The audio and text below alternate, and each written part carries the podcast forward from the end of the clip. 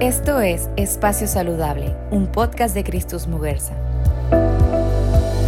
Junto a médicos y especialistas, te compartimos información relevante para el cuidado de tu salud, bienestar y prevención.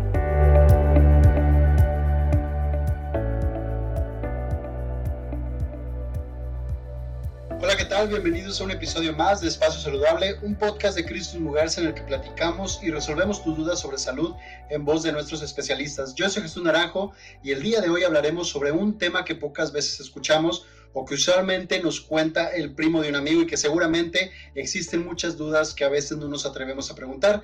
Y estoy hablando de un tema muy sensible, pero que es muy importante y son las enfermedades del colon, el recto y el ano. Para platicar sobre este tema nos acompaña el día de hoy en Espacio Saludable el doctor Miguel Ángel Rosado Martínez. Él es cirujano general y especialista en coloproctología en Hospital Faro del Mayab en Mérida, Yucatán. Bienvenido a Espacio Saludable, doctor. ¿Cómo estás? Hola, ¿qué tal Jesús? Muchas gracias por la invitación y muy contento de, de, poder compartir un poquito de conocimiento hacia la gente. Al contrario, muchas gracias por estar el día de hoy con nosotros. Antes de comenzar, me gustaría que le platicáramos de manera muy sencilla a las personas que nos están escuchando qué es un coloproctólogo, tu especialidad y qué enfermedades tratas. Ok, un coloproctólogo es un subespecialista que ve todas las enfermedades del colon, o sea, del intestino grueso, del recto, que es la última parte del intestino grueso, y del ano.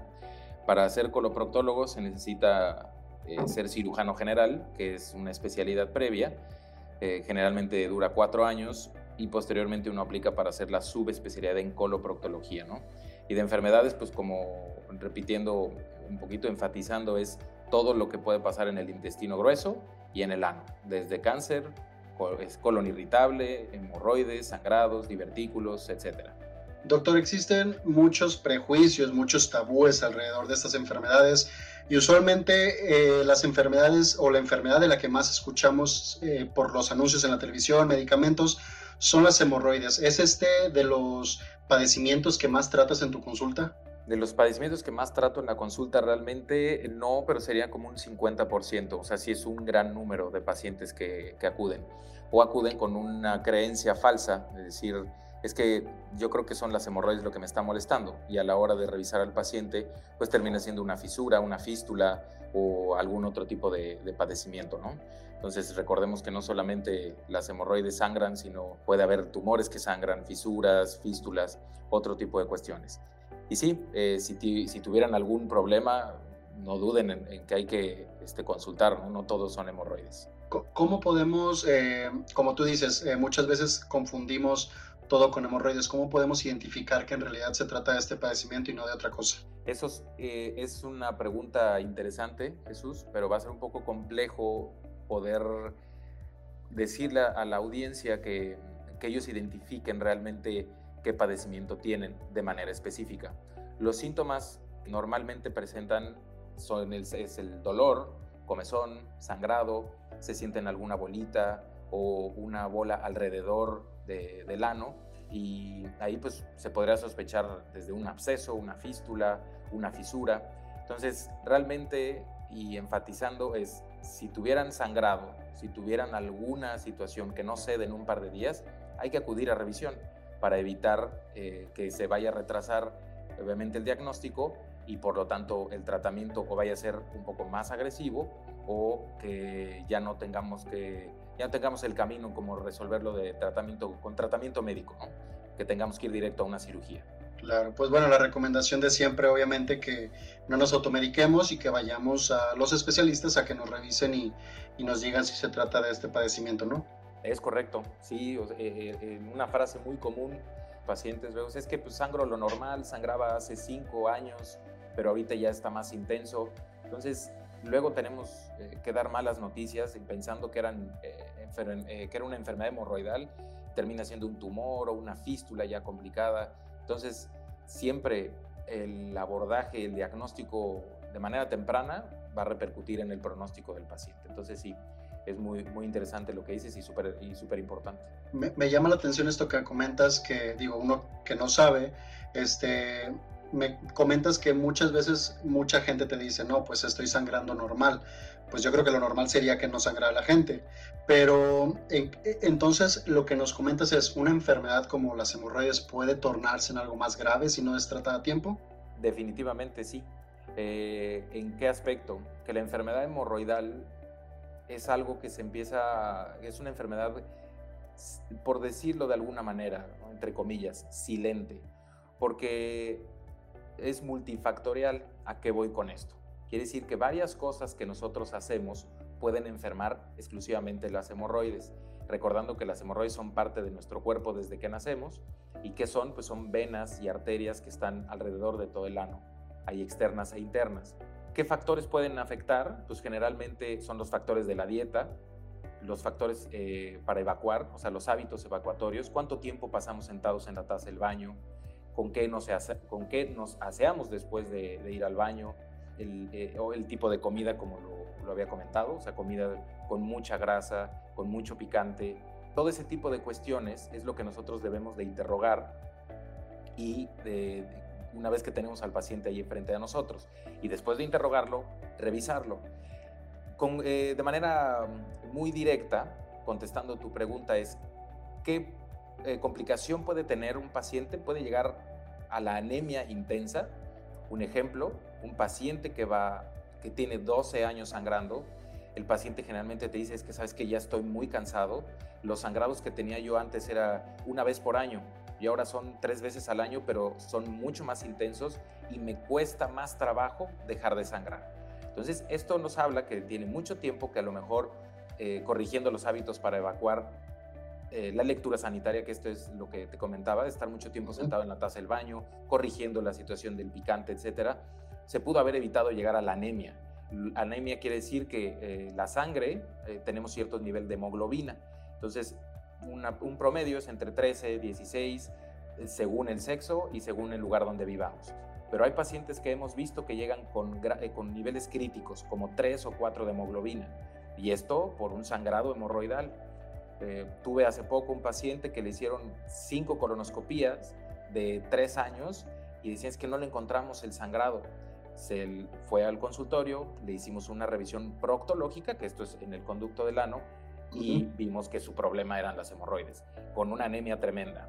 Y en comparación de un paciente que llega por haber sangrado y que es candidato a cirugía, pero que podemos entrar de manera programada, con este, tomando el tiempo, es que sabes que tu recuperación es de tanto tiempo, para que no deje de estar tanto tiempo en el trabajo y pueda calcular sus tiempos, ¿no? y más ahora, ¿no? En, este, en, estas, en estas épocas de pandemia no es fácil, claro. a que el paciente llega con anemia y ese paciente va a incrementar mucho los costos, porque obviamente necesitamos mejorar los niveles de hemoglobina, se tendrá que transfundir y después de transfundirse tendrá que operarse. Y eso incrementa costos, riesgos, eh, repercute alrededor de, de, la calidad de vida del paciente, tanto para la recuperación como para el riesgo en sí, ¿no? Claro, sí, por supuesto, nadie queremos eso. No, es bastante interesante lo que nos cuentas porque yo no me imaginaba que una enfermedad que podemos decir o podemos pensar que es algo sencillo de tratar, se puede complicar a tal grado que me imagino que pues puede poner en riesgo, si no nuestra vida, nuestra calidad de vida, este, y pues nadie quiere terminar en cirugía, ¿no? Sí, aquí la calidad de vida se ve afectada eh, poco a poco, o sea, por eso decía que era, algo silente, porque el paciente empieza a adaptarse a través del tiempo a hacer, eh, es que eh, yo ya sé que sangro, me pongo papel de baño y a los 10 minutos dejo de sangrar. O al paciente que se le salen las hemorroides, es que yo ya sé que me las puedo colocar, pero cada vez me cuesta más trabajo. El paciente no se da cuenta y empieza a modificar todo alrededor de, de su enfermedad, pero poco a poco. Y una vez que se lo logramos resolver, si es que necesita cirugía, el paciente dice es que no me daba cuenta de todo lo que yo estaba haciendo eh, como un rito después de evacuar.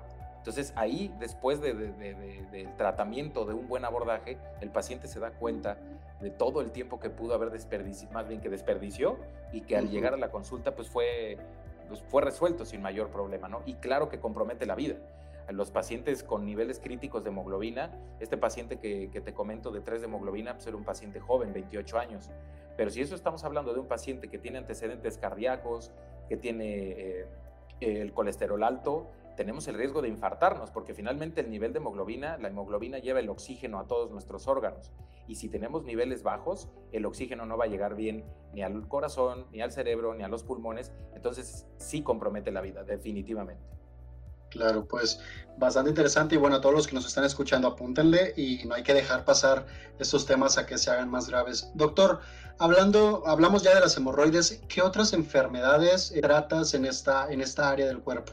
Exclusivamente hablando de, del conducto del ano, pues tenemos muchas, muchas enfermedades. Una de ellas es eh, la fisura anal, otra es la fístula o absceso, puede haber condilomas, hay unas eh, patologías que también vienen por dolor los pacientes, que ya, les, ya los trataron con, con cremas o con eh, medicamentos para las hemorroides y eh, lo que estamos, lo que diagnosticamos en ese momento son contracturas musculares. Hay una cosa que se llama espasmo del músculo puborectal.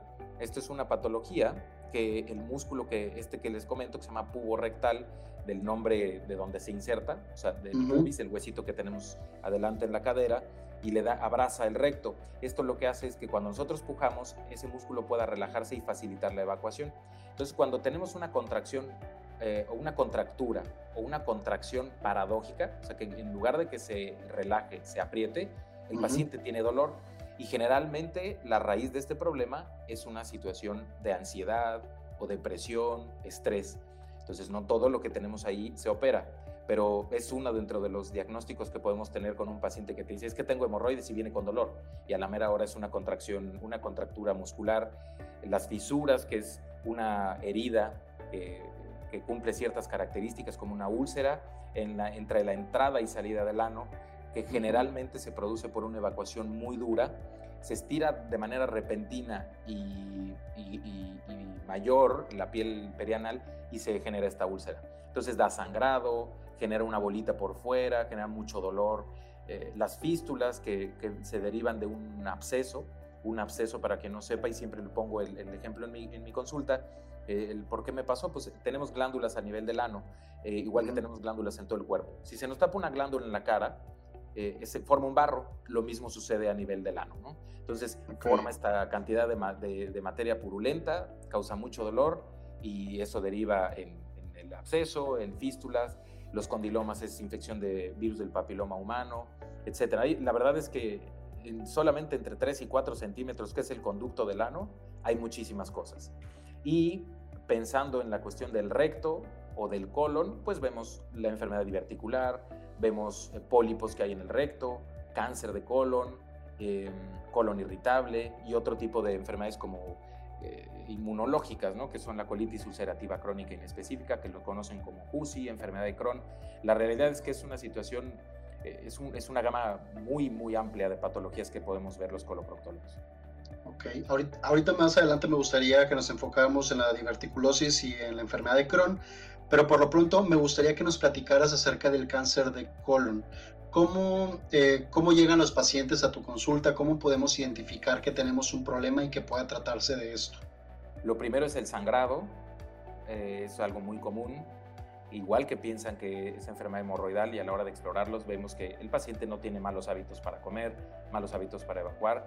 Al revisarlo vemos el conducto del ano sin mayor problema, pero vemos la materia fecal que viene de arriba. Y si eso eh, pues nos indica que que, el sangrado viene mucho más arriba. Entonces, eh, eh, necesita un estudio, una colonoscopía, lo más seguro, para poder detectar qué es lo que está pasando.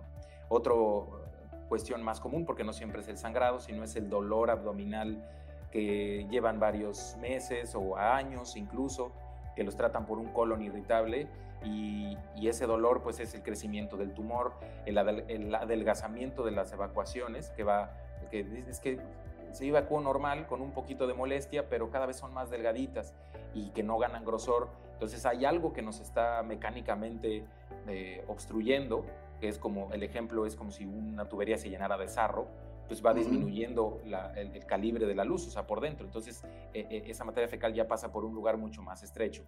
Entonces, eso es, eso es una parte, lo, que nos dice el paciente. Y en la parte del interrogatorio que nosotros hacemos es si tiene antecedentes de cáncer de colon en familia, familiares directos, ¿no? Papá, mamá, algún tío o algún hermano. Y, también factores como el tabaquismo, etcétera. Entonces, todo es, es, un, es un conjunto de cuestiones que tenemos nosotros que al estar interrogando y después de revisar, es como un rompecabezas que vamos armando de manera rápida y hacer una sospecha diagnóstica. Que si no sabes que necesitas tú, tienes arriba de 50 años, necesitas hacerte una colonoscopia porque no sabemos qué pasa. Y en el mejor de los casos no hay nada, entonces podemos diagnosticar ya como tal un, un trastorno funcional digestivo con variante del colon irritable, pues, y ya, enfocarnos a la dieta y a otro tipo de cuestiones, pero no dejarlo pasar. El típico paciente que tiene colon irritable y lo están trate y trate y trate, y a la mera hora cuando llegan para pedir una segunda o tercera opinión se le hace una colonoscopia y tienen un tumor. Entonces, ahí el, el, énfasis de, tener que revisarse, ¿no? Hace, hace rato lo mencionabas acerca de, de este dolor que puede aparecer en, el estómago.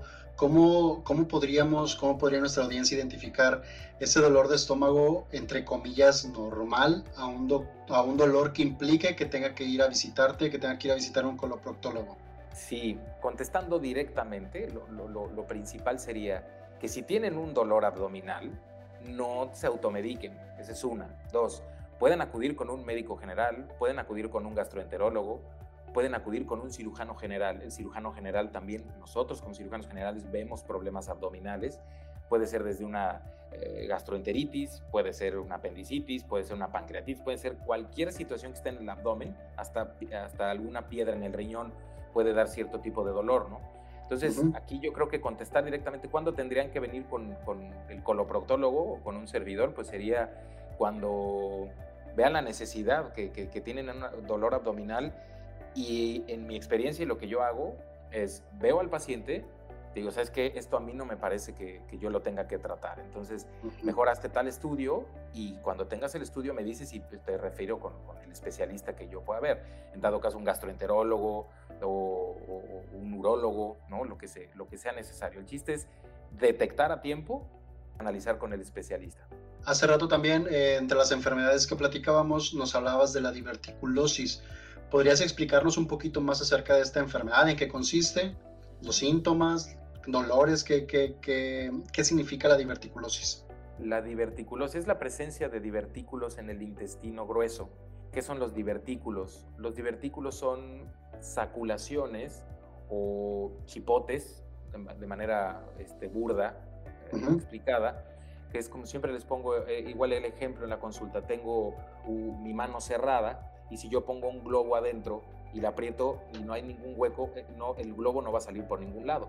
Pero si yo separo un poco mis dedos y aprieto el globo, el globo va a salir a través de esos, eh, de esos pequeños espacios que hay eh, en mis dedos, ¿no? Entonces esos son sacos o saculaciones que no deberían de existir en el colon. De, de manera principal están en, en la, casi al final, que se llama colon sigmoides, pero pueden aparecer en todos. El peligro de estos divertículos es que no están de, el grosor no son de la capa, de, del total de las capas del intestino grueso, que tienen músculo, que tienen eh, eh, otra capa que se llama mucosa, la serosa, sino son capas ya más delgadas. Y el riesgo de esto es una, que sangren o que se puedan perforar, que generalmente sabemos que si se perforan, pues dan un absceso, dan dolor, dan fiebre y se les trata de manera general es, que me duele mucho del lado izquierdo y tuve fiebre, les llenan de antibióticos, es colon irritable y lo siguen así sin un diagnóstico, pues, sin una sospecha diagnóstica. Porque un paciente que tiene dolor recurrente del lado izquierdo, hacia abajo, ¿no? en un lugar que se llama fosa ilíaca izquierda, eh, y que siempre está ahí localizado, ese paciente lo más hay que sospechar que tiene enfermedad diverticular o otra cosa, dependiendo la edad, síntomas, etc. Entonces, los divertículos, eh, en resumen, son sacos o bolas que salen en el intestino grueso, de las cuales hay varias maneras de, complicarse. Y el diagnóstico se debe de hacer con una colonoscopía o con una tomografía con, contraste. Ok.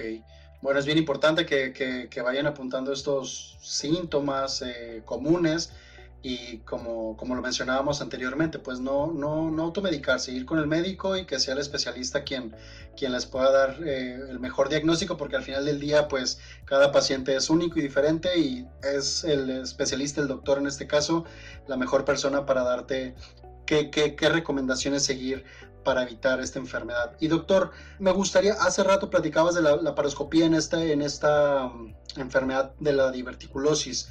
¿Para qué otras enfermedades se utiliza la, la, la paroscopía?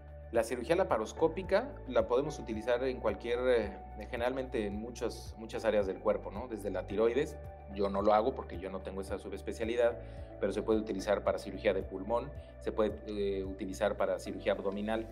Específicamente en este caso, para enfermedades de, como una diverticulitis, que ya sería la complicación de, de, estos divertículos, se puede hacer una este, cirugía laparoscópica para cáncer de colon, tanto de recto como de, colon, se puede hacer una cirugía laparoscópica. Eh, ¿Y esto qué beneficios da? Obviamente en la recuperación del paciente, eh, en los resultados y eh, siempre antes vaya a ser abierto la laparoscópica una cirugía, se debe de tener un buen protocolo. Ejemplo, tenemos ya el diagnóstico de una diverticulitis. Ese paciente se necesita ver qué tanta extensión tienen esos divertículos, si nada más están en una parte o hasta dónde abarca. Otro, si tiene cirugías previas el paciente, porque eso nos habla de la dificultad para el abordaje en el momento de, podernos, de poder eh, hacer la cirugía. ¿A qué me refiero? Que si ese paciente ya tuvo, le quitaron la vesícula, por dentro se, se hacen como cicatrices, se les llama adherencias, y eso nos va a dificultar un poco, ¿no? Pero que se puede hacer cirugía laparoscópica, hablando de diverticulitis, de cáncer de recto o de algún otro procedimiento como el prolapso rectal, etcétera, se puede hacer. Doctor, cambiando de tema, pero hablando también de estas enfermedades, una enfermedad de la que se conoce poco, al menos aquí en México, es la enfermedad de Cusi-Crohn. ¿Podrías platicarnos un poquito más acerca de, ella, de cuáles son sus síntomas, cómo poder identificarla y cuál es el tratamiento que se le da a estas personas? Sí, es un tema tremendamente amplio porque e, e, ese tipo de pacientes debe de abordarse o tratarse por varios especialistas. Em, ¿Qué especialistas deben de tratarlo? Un gastroenterólogo, lo debe de ver generalmente un reumatólogo, oftalmólogo, una vez que tenemos el diagnóstico. ¿Por qué? Porque son enfermedades que son generalmente autoinmunes. Esto quiere decir que eh, nuestras propias células de defensa atacan eh, nuestras eh, las células de adentro del intestino. Específicamente hablando del CUSI, el CUSI abarca el intestino grueso ciertas partes como principalmente el recto y, al inicio, ¿no? Se llama la válvula iliocecal o el ilion terminal. Esto estamos hablando de la última parte del intestino delgado, donde se une con el, con el, con el colon y antes de la salida, antes del ano, el recto. Esto es en, en cuanto al CUSI. La enfermedad de Crohn abarca desde la boca hasta el ano. Nos puede dar cualquier tipo de sintomatología. Es rara, pero es un reto diagnóstico porque es un paciente con dolor abdominal que probablemente nos llega por una fístula anal y que vemos varios orificios en el ano y que vemos que es como las fístulas más complejas que hemos visto. Es decir, bueno, este paciente yo creo que para la edad que tiene, suponiendo 50 años, no es como para que tuviera esto. Y aparte de la fístula anal, el paciente tiene diarreas y aparte ha bajado de peso y está desnutrido y tiene ciertas alteraciones. Entonces, como toda patología, se necesita hacer una sospecha diagnóstica, es decir, este paciente hay algo que no, que no concuerda ¿no? con nada más con lo de la fístula. Entonces, de ahí empezar a estudiarlo. Una vez que se tenga el diagnóstico de CUSI o de Crohn, ¿sí? ¿Cómo se tratan? Generalmente se pueden tratar con biológicos, son, es una infinidad de tratamientos la, la, realidad, ¿no? Aquí estaría muy padre que se, hubiera, se abriera un foro entre un gastroenterólogo, reumatólogo eh, y, bueno, cirujanos colorectales o coloproctólogos. ¿Por qué? Porque el punto de vista para abordar este, este, estas patologías este, es muy amplio, ¿no?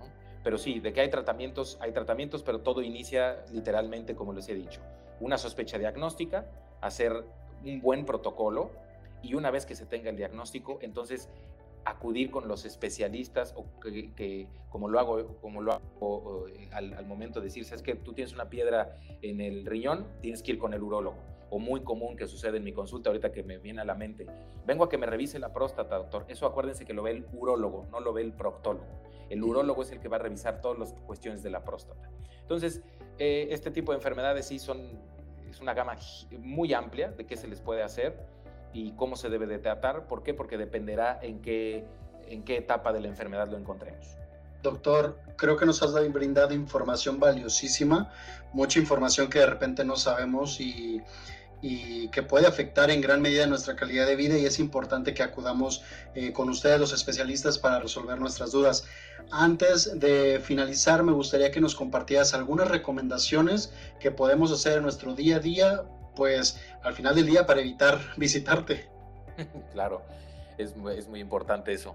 Puntos, puntos clave. Eh, hacer una colonoscopía, así como se hace un papanicolao para prevenir el cáncer, cérvico, el cáncer cérvico-uterino, se debe de hacer una colonoscopía a toda la población de manera general a los 45 años de edad.